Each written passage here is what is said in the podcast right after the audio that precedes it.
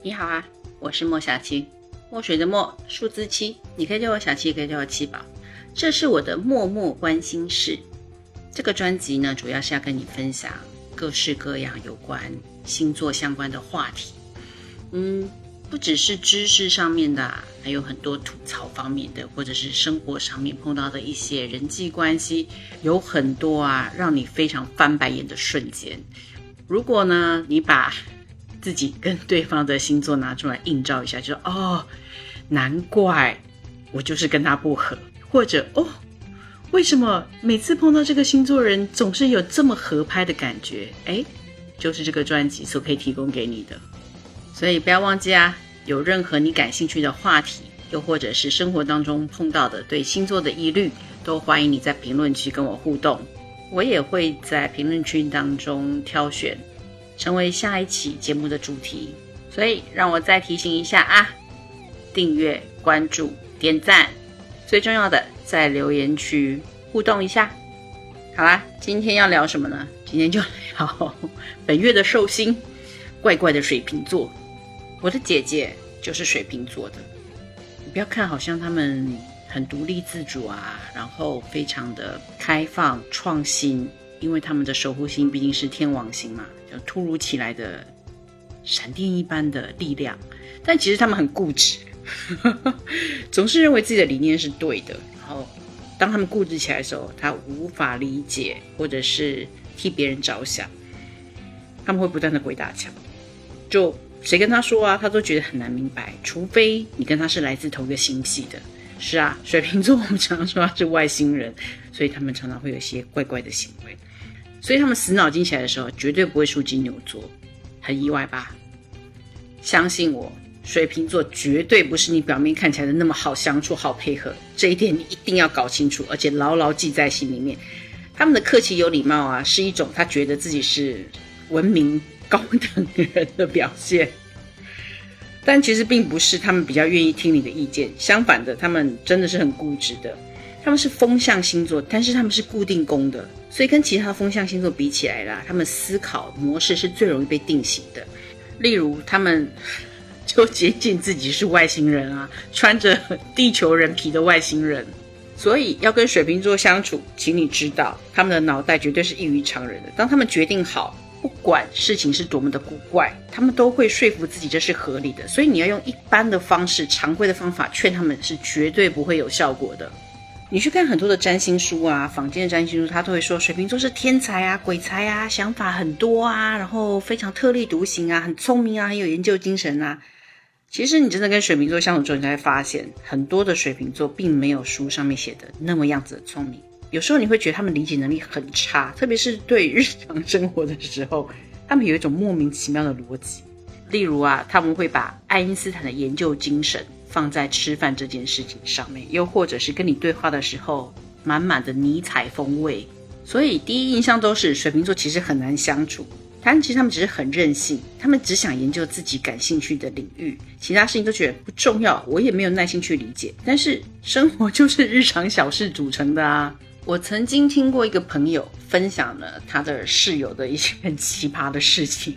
他的这个室友呢，有非常强的水瓶座能量。有一次呢，这两个人搭伙去洗衣服，然后水瓶座的同学呢，就看到我朋友把衣服洗完了，拿出来烘干。然后他就问一句：“这烘完了之后还需要拿出来晒吗？”好朋友就说：“如果要晒的话，干嘛要烘干呢？就直接晒就好啦。”然后这水瓶女就说：“因为我没有用过烘衣机啊，我以为烘不干的话还要拿出来晒。”然后我朋友是大翻白眼，他说：“如果不够干，可以继续烘啊，烘到干为止啊。”听到这个，你有没有很翻白眼？你是在跟三岁小孩讲话吗？但是水瓶座居然会很正经八百的回一句说：“哦，你讲的好有道理哦。”有没有一种扫地机器人一直在撞墙的感觉？有没有听过水瓶座的神话故事啊？我有另外一个专辑，里面就是专门在讲十二星座的神话故事，强力的安利你去订阅收听。关于水瓶座的神话故事，其实真的很好笑啊！渣男的宙斯有一天就看上了人间的美少年，然后呢就。强掳了这位美少年去陪侍，就惹恼了他的原配，就是赫拉。嗯，赫拉很生气啊，说：“哦，你平常玩玩就算了，这次不但玩了，而且还把他带回家，要气死我了吗？”然后他想说：“哈，你既然喜欢倒酒，就让你倒个够吧。”然后他就把这个美少女变成了酒瓶。然后渣男宙斯非常伤心啊，然后就把他升到天空，变成宝瓶座。这就是宝瓶座神话的精简再精简版。为什么说这个呢？因为渣男宙斯的关系，也变相的衍生出水瓶座与同志恋情的象征。上升水瓶座的人啊，通常有一种面无表情、面瘫的特质。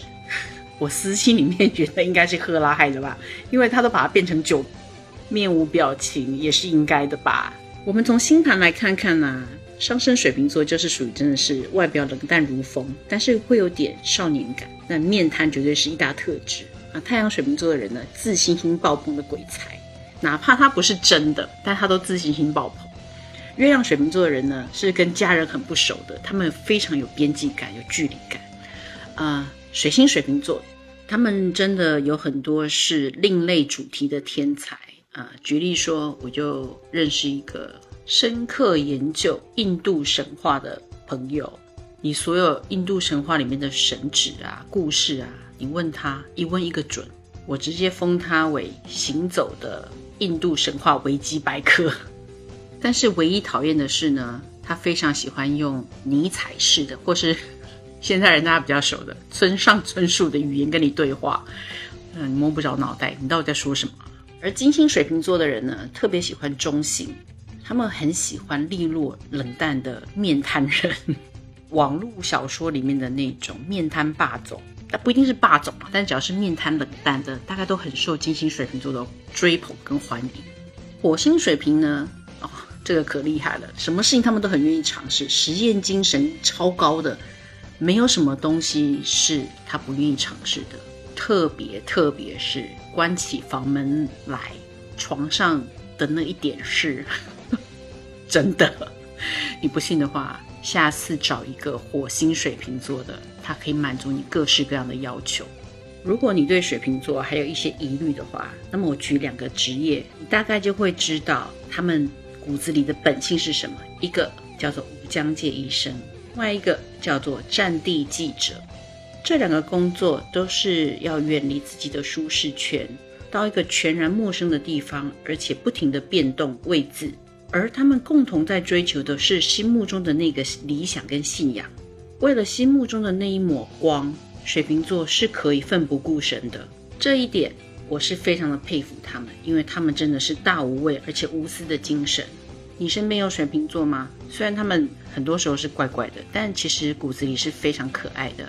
他们那些天马行空、看起来不着边际的话语，有时候真的也会让你大笑。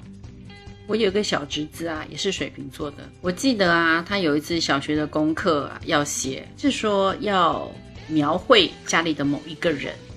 老师要训练小朋友啊叙事的能力，然后我的小侄子就来采访我。其中有一个问题，我到现在想起来还是，他认为姑姑是一个职业，所以他问我需要什么样的资格才能当姑姑。后来解释了半天啊，他才终于了解到姑姑是一个位称，它并不是一个工作或者是职称。他很失望啊。因为小时候的他很喜欢看我在那边解星盘啊，玩塔罗牌。他以为只要当上姑姑，这一些技能啊，他就可以马上拥有。小孩可爱吧？你身边有没有水瓶座可爱的朋友或是家人呢？不要忘记在留言区跟我互动哦。提醒一下，锁屏的状态下也可以点赞哦。好，下期再见了。